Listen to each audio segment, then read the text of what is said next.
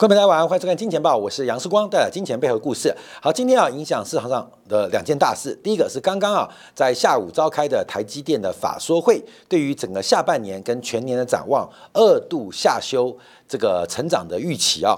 那另外一件大事是，昨天晚上，我相信很多观众注意到，这个农产品，特别是小麦，出现了所有合约全线涨停的变化，主要是在今天开始啊，整个俄罗斯对于黑海的这个运输，对于乌克兰港口的进出口的船只给予了非常严重的军事的定义跟威胁，引发了全球小麦出口短缺的压力。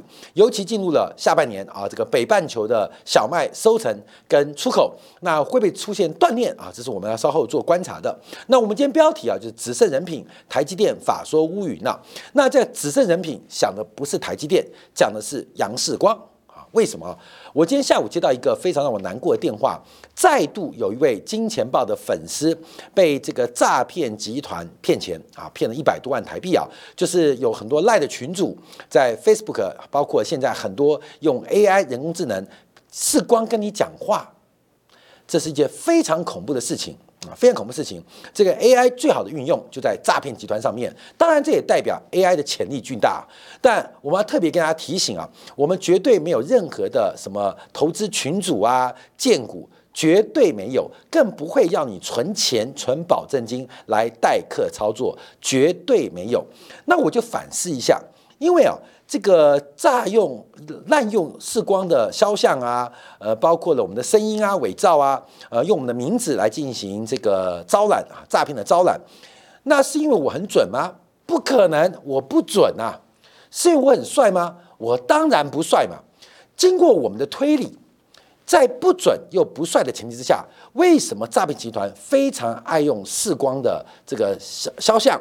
或是名字啊，那就是因为我人品好啊，人品好。那这个人品的推论，等一下就要用到台积电的身上，我会再度证明啊，世光的人品还真好啊，超级不准的，嗯也超级不帅的。可从五月份当时 NVIDIA 掀起 AI 人工智能的浪潮当中，可以显现出我们在财经专业的人品有多棒。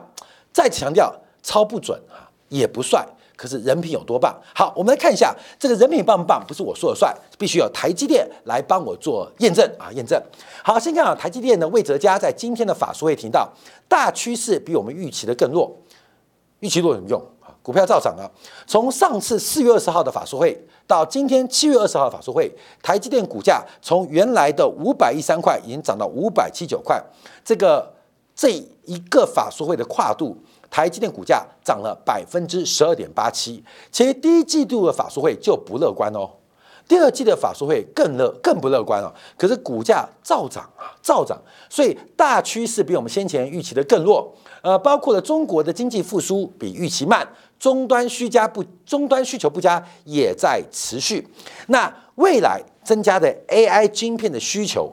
未来增加 AI 芯片需求，不能完全弥补库存调整跟经济前景不佳的干扰。台积电将进一步下调全球电源晶圆代工产值跟 IC 设计客户的产值预期。除了 AI 以外的所有客户，也将全面更谨慎的管控下半年的库存。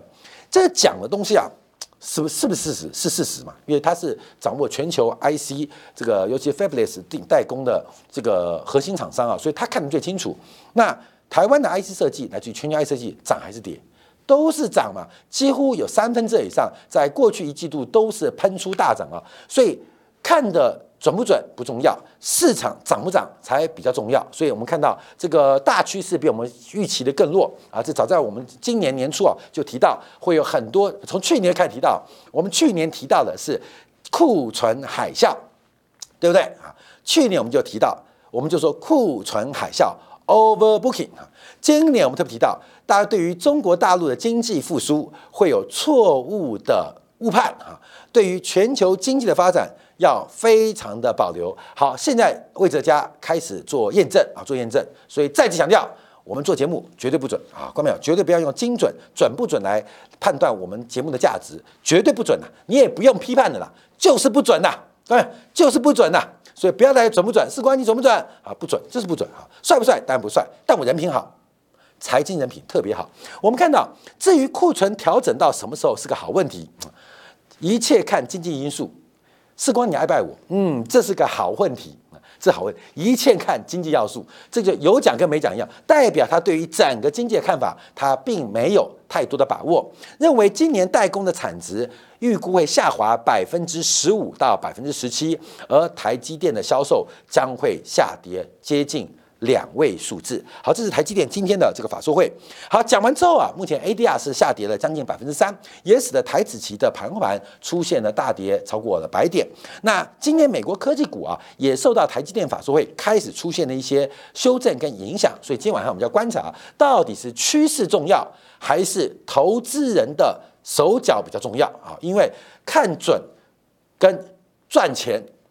证明是两件事情啊，证明是两件事情。好，我们看一下，先看台积法，所以公布了什么？第一个，我们看到它的这个营收的表现是相当相当的差。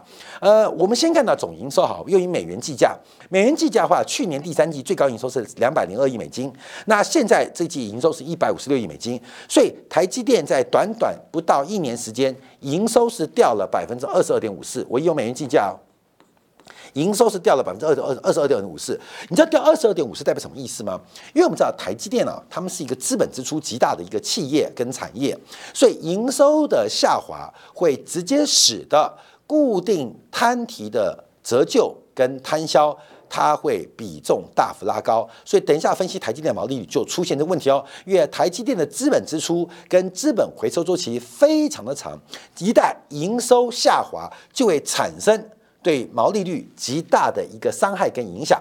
好，公布的整个财报当中，我们看到，当然第一个啊，营收是创下一年半新低，那毛利率是下滑的，但高于预期，营业利率是创下了近两年来的低点，那税后存益也创下了二零二一年第四季以来的新低，每股存益创下一年半的新低。好，这个其实这些财报跟第一季大同小异，只是跌幅再加大一点点。跌幅再加大一点点，可股价能不能再创奇迹啊？这要观察全球投资人的风险偏好。好，我们先看台积电晶圆收入啊，开始要看世光的人品了啊，看人品了，准不准啊？不准。我们可以看一下，因为台积电呢在营收下滑的背景之下，大家特别观察的就是有关于 AI 人工智能，它涉及的范围叫做高性能运算。高性能预算占整个台积电收入的占比来到百分之四十四，那上个季度做多少呢？上季度也是百分之四十四。哎，你说这个占比啊是台积电最大的主要产品的收来源，没有跌啊。可大家不要忘记哦，因为台积电的营收是下滑的，也就是代表高性能、高效能的运算中心，看到没有？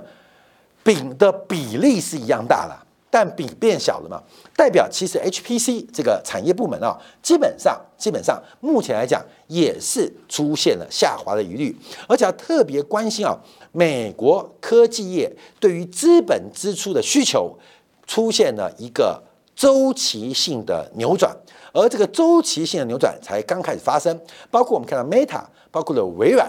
都在进行大规模的组织调整，甚至人力的精简，所以资本支出的下滑，这对于高运算中心这种 to B 的生意啊，影响是非常大的。虽有 AI 人工智能的新兴的产业跟需求，但非常非常难弥补整个资本支出、企业资本支出下滑的疑虑。我们跟大家报告过啊，因为 AI 整个市场，整个市场就是以硬体来讲，就是两百五十亿美金，今年啊。就是两百五十亿美金，就是这样。那这两百五十亿美金，你要扣掉了机壳啦、散热片呐那些凤毛麟角的东西啊，再扣掉厂商的毛利，真正能够下到晶片的订单，不退，绝对不会超过百亿美金。绝对不会超过百亿美金，所以事实上，AI 人工智能啊，这个所有的晶片，包括记忆体哦，包括记忆体哦，像三星这记忆体部分也是非常昂贵的。你说要对台积电的营收有极大的刺激跟贡献，难度非常高。那 AI 这个产业有没有可能高度成长？有，我们给它百分之二十的成长性啊，百分之二十的成长率，就年度复合增长率二十 percent，二十 percent 算上去，到了二零二六年，这个市场多大？也不过五百亿美金。也不过五百亿美金，五百亿美金已经连包装 AI 伺服器的盒子我都算进去了，站板都钻进去了，就那么大啊，就那么大。所以 AI 这个市场有没有潜力？有潜力。可是这个潜力有多大？以成长性来讲，潜力很大，但以绝对量体做观察，好像这量体就。有点在整个电子业啊的总营收当中有点微不足道啊，有点微不足道。虽然听说 AI server 一台是传统 server 的六到十倍、二十倍，可重点是会买几台啦？对没有？会买几台啦？虽然它很贵，你会买几台啦？啊，这这是目前的问题啊。我们自己给大家算过。好，那我们看到主要的营收拖累就很明显哦，HPC 下跌。高效高运算高效能的运算中心并没有成长下滑，可跌幅更大的包括智慧型手机是出现非常明显的下滑，而且连续性下滑。另外，我们看到唯一增长的亮点应该是车用的半导体。那车用半导体的需求增加，也因为有非常多的传统制程，台积电提供客户一些制造的方案。所以，我们从整个营收的角度观察，第一个看到台积电的高效能预算跟 NVIDIA。五月二十五号的法说会有极大的落差，因为 NVIDIA 的七到呃六到九月的营收预估非常的乐观，不是暴增吗？不是暴增吗？还记得世光讲什么没？好过没有？所以我们说不准。五月二十五号，为什么是五月二十五号？就是那一天，前一天晚上，NVIDIA 公布了第二季财测。我们用什么样的标题，你知道吗？史上最大的骗局。史上最大骗局，NVIDIA 公布了一个吓死人的财测之后，马上来到台湾，加入了台湾这个资讯院，还去台大毕业演讲啊，整个人设跟公关做得非常完美。关没有？我就是做这行业的，从头到尾都是个非常精致的包装，从财测到资讯院，再到台大做优秀变身演讲，整个 PR 公共关系做得非常完美。非常完美，有些是确定的，之前确定；有些是不确定的，但这个转折，这个搭配做得非常漂亮啊，非常漂亮。那我们当时啊，对这个猜测上上是爆了，AI 的这个贴爆了。我们则是用史上最大骗局来做观察。我怎么讲？就是黄仁勋不讲武德，你要调高猜测，可是台积电不知道，财务预测可以调高，可是大家是战略伙伴。我讲的是面对，不是做晶片哦。面对投资人的战略伙伴啊，各位要听懂意思啊。有时候时光讲话都是，那像我那天讲说那个布林肯访中啊，是说我说讲了很多东西，大家说哪有什么什么的。我我我原来不知道有部分粉丝啊，对于我讲的话，这个没法举一反三，你知道吗？通常常要举五才反一，那举五反应，我以为很多的观众是举一反三，举一反八。或举一反十五，结果很多观众是举八反一啊，这像跟小学生上课一样，教了八堂课，你可能睡了七堂，所以呃，这个到底我有讲没讲，大家自己观察。好，在这一集这一集我们特别提到，因为面对投资人，黄仁勋不讲武德，自己大幅调高财测，可是台积电怎么改？我要配合演出吗？我怎么配合？我配合不了啊！你忽然来这一招，好，我们看现在就妙了，因为台积电的出货跟 NVIDIA 的优异猜测，现在就变成罗生门，到底要如何配置？好，我们看一下，从台积电的制程也看到这个现象，因为第一个我们看到五纳米的制程比重是下滑的哦，大饼缩小，比重又下滑，所以高阶制程，我认为主要是苹果订单出了问题啊。另外，七纳米制程反弹，大家不要以为。呃，NVIDIA 都用五纳米啊，什么三纳米没有。假如大家对 NVIDIA 的下单策略就要了解，NVIDIA 常常用次优制程做下单，通常可以得到比较好的代工价格。所以这个七纳米会反弹，我反而觉得是 NVIDIA 在其他订单进行补充。好，另外我们看其他的一个制程啊，并没有明显的改变。所以台积电现在碰到问题就是升级，我的资本支出，我的技术周周周期。我的资本周期、技术周期都在往前推，可是我的收入周期没跟上。各位，你懂意思吗？十年前我卖菜刀，十年后我们上太空，可是我的客户还是来买猪肉的啊，你懂吗？就是还在杀猪工啊。十年前我杀猪工，十年后我上太空，可是十年后我的客户还是吃猪肉的。还没有想到太空问题。现在台积电的技术周期跟资本周期啊，未来会不会变成一个比较值得影响跟观察？所以我今天的标题啊，本来是法说乌云呢？因为字太短了，我们不能加短。这到底是雷阵雨，还是一个冰风暴？到底是一个雷阵雨，还是一个温室效应？为什么叫雷阵雨，或是叫做温室效应啊？因为温室效应是一个周期性的变化，而雷阵雨是一个偶发性的天气的景象。所以台积电的财报不佳，到底是偶发的，还是如魏哲家提到的大趋势比我们预期来的更弱，已经变成一个趋势性的变化？我们从毛利率观察，我们这边做拆解啊，这是我们小编做一个拆解啊。第一个观察就是因为台积电的资本支出非常惊人，在今年啊仍然。呃，这个跟它的上游端保证三百二十亿美金啊，啊，这是低端，所以这个设备商很高兴啊。后面不是台积买不买设备啊，这个买不买其实有长期承诺的关系啊。我有这以后我们讲，ASML 的这个深紫外线 UV 啊发展，其实跟台积电的大胆投入有密切关系。EUV 现在看起来是一个全球唯一独家提供的 ASML，这跟台积电的重压有密切关系。全球第一家深紫外线的曝光机 UV。就在台积电啊，不是量产哦，就是市场也在台积电。那这是重压，这不仅是台积电成功，也是 ASML 成功。可是这个成功，我们可以讲很有远见，也可以讲有一些时机的配合的到来啊。所以。台积电作为全球最大的设备采购者，它对于上游采购商是有一定的业绩承诺的，它必须要维护上游设备厂商的业绩。为什么你知道吗？因为设备厂商的资本支出周期跟技术周期更长，你懂意思吗？就是研究一个新世代设备，动辄十年、十五年，资本支出动辄上百亿美金。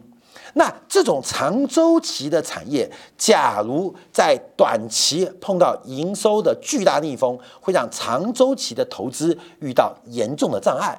所以台积电它不能在自己业绩不好的时候就抽两张单，因为这会影响到整个长周期的支持跟发展。好，这个观众有听懂意思吗？所以台积电这本书没有明显下滑，我认为它有极大的压力。为什么？因为现在半导体的设备越来越复杂，越来越贵，回收周期越来越长，所以它对于它的上游要有给予非常强烈的强劲支持。所以不是我是 buyer 哦，而是他要做一个长期的 buyer，让这些厂商能够维持下去。好，那我们观察毛利率，可这带来一个问题，因为台积电资本支出实在太大了。一年三百三十亿美金嘛，我们看台积电目前的营收是一百五十六亿美金，你光看资本支出跟现金流就发现一个问题啊，又要配息，又要资本支出，台积电的现金流就会相对受到一些影响。那这边就提到了固定成本。配合营收下滑，在大幅度的比例提高，所以台积电毛利率为什么是降降降啊？连降两季，从去年第四季百分之六十二点二，现在降到百分之五十四点一，而且恐怕还会进一步下降啊！做个观察。所以从台积电第二届法说会，我们证明了什么？证明了世光对于行情价格是严重失准啊！这个我一直承认的。第二个，我们长相我自己知道，快九十公斤的身材绝对不帅。我们的胖不止胖，是脸皮厚。那为什么那么多诈骗集团会引用世光的名声呢？那又不准，又不帅，那很证明，观众朋友，我们刚前面讲讲逻辑推理。所以，我们证明罗天宇就是世光的人品超乎你想象中的好，尤其是财经专业人品。光明，这是个推理过程哦。所以，为什么我们会在五月十五号提到 NVIDIA 这个财测会有问题啊？那我们就观察这个台积电变化。好，另外我们看到这个另外一家叫利基电啊，利基电第二季本业金爆亏损，也不要利基电啊。前几天我看那个大陆第三大的金河集成啊，也出现巨亏。这个传统的制程目前都遇到严重的产能过剩。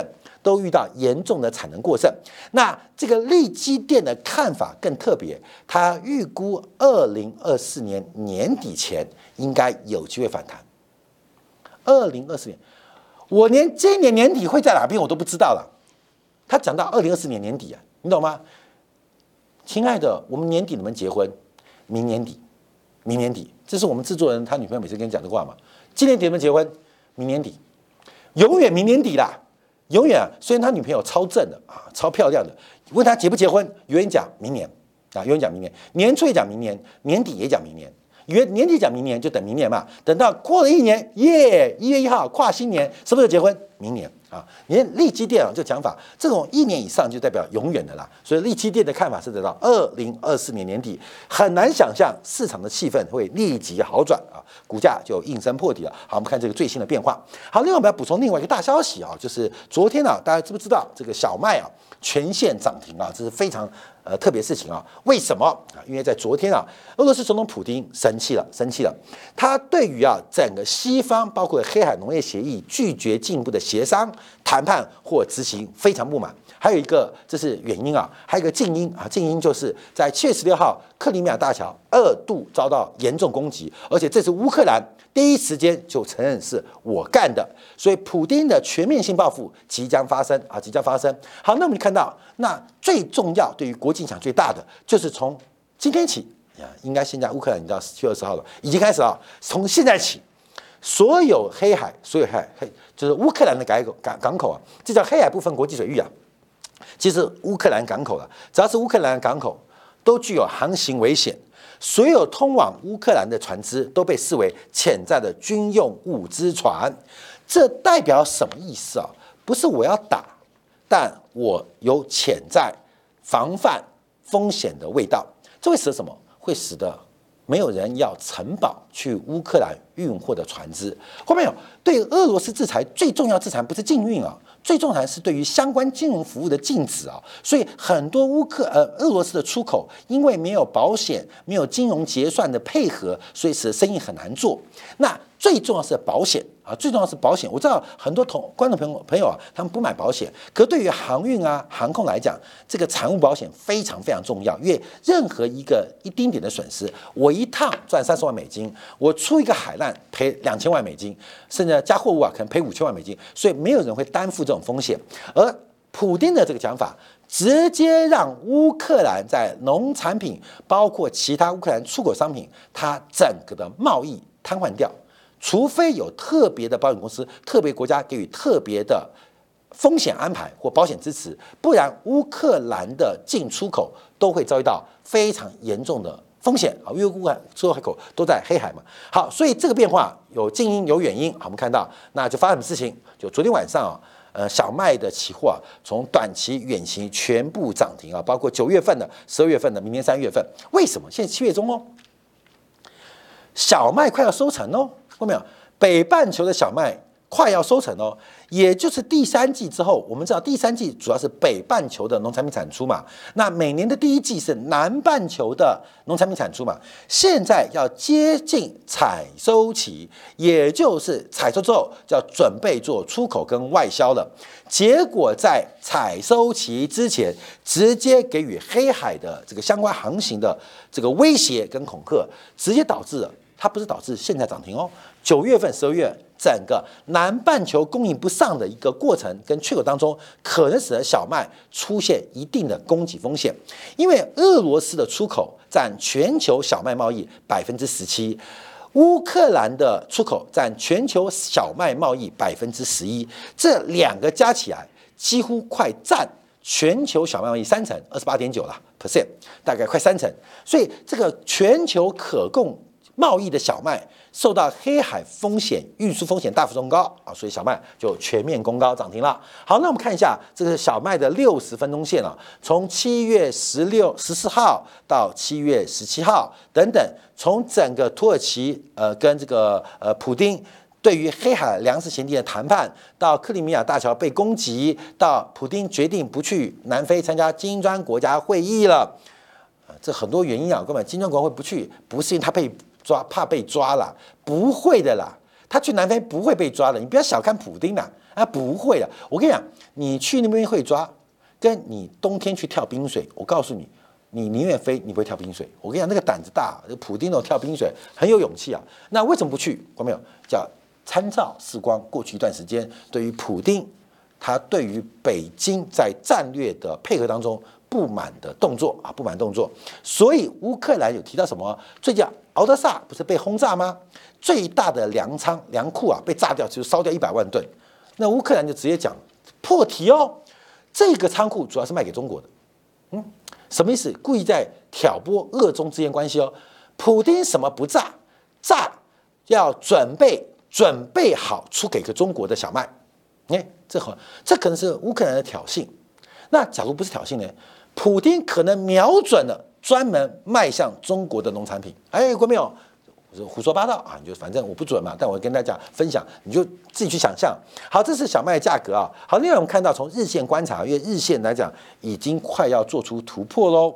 已经快要做出突破喽，所以从小麦市场做掌握话，我们在上哎这个礼拜一吧，分析了这个呃上礼拜的 CFTC 的一个商品的结构，我们好久没分析了，在今天两部分嘛，然后是今今今两部分分析筹码，哎，很多观众有有时候我们东西啊是我们有免费版、付费版，免费版是纯公益，当然夹带的广告啊，就看一下广告快点就好嘛，看五秒就好了，但我们也有赞助版的。啊，赞助版的内容跟付免费版其实相距不大，只是会讲话题更多、更包容。所以我们在礼拜一啊，很久没有讲 CFTC 的这个持仓报告，我们就特别有观察到农产品非常的诡异啊，非常诡异。第一个，包括像玉米的空单太多了，那整个农产品会不会出现转折？我们当时有做一个观察跟想象。结果这个礼拜小麦喷出，所以除了有刺激之外，更重要是，哎，搞不好普丁的女朋友做多农产品哦，所以普丁就配合演出，所以在空单累积的背当中出现了价格利多的刺激，就形成了一个嘎空的发展，就形成嘎空发展，这是我们要稍微做观察跟追踪的。好，那会不会扩散？会不会扩散？我们从两个几个结构做关注。等一下，今天改要分析啊，这个人民币啊，在今天大幅升值啊，人行重手干预啊，重手干预。那这是我们要做观察的。这我们之前有提到，人民币在这边应该稍微做一些休息啊。那我们观察的另外一个面向，除了中国的强刺激之外，要观察美元指数，因为大家知道吗？美元指数其实跟商品应该是负相关，因为对于非美元国家，尤其这些原物料国家，他们是以购买力评价。美元的涨，其实我的收入变高，所以理论上在购买力评价的时候，我们的商品价格会变低。你有损失吗？没有损失。没有损失，因为我货币对美元贬值，美元升值，我出口可以赚到更多的钱，单价下跌应该可以弥补我的这个呃外汇的收益啊，可以相相对对比。所以过去美元跟商品是负相关。好，这有两个图啊，第一个这个黑色的是美元的贸易加权啊有效汇率指数，美元的实质有效汇率指数也是贸易加权指数啊，蓝色的是。大宗商品的价格指数倒挂啊，倒挂就是把不是倒挂，不是倒倒立啊，导致导致导致导致，最近常讲倒挂，导致啊，太想戴维斯说每天倒挂，大导致，那导致是反过来哦，所以这两个图假如是贴合的话，代表他们是完全负相关啊，听懂了吗？黑色线是美元实质美元有效指数，有效汇率有实质有效汇率啊，那这个黑色呃蓝色线是大宗商品的价格指数。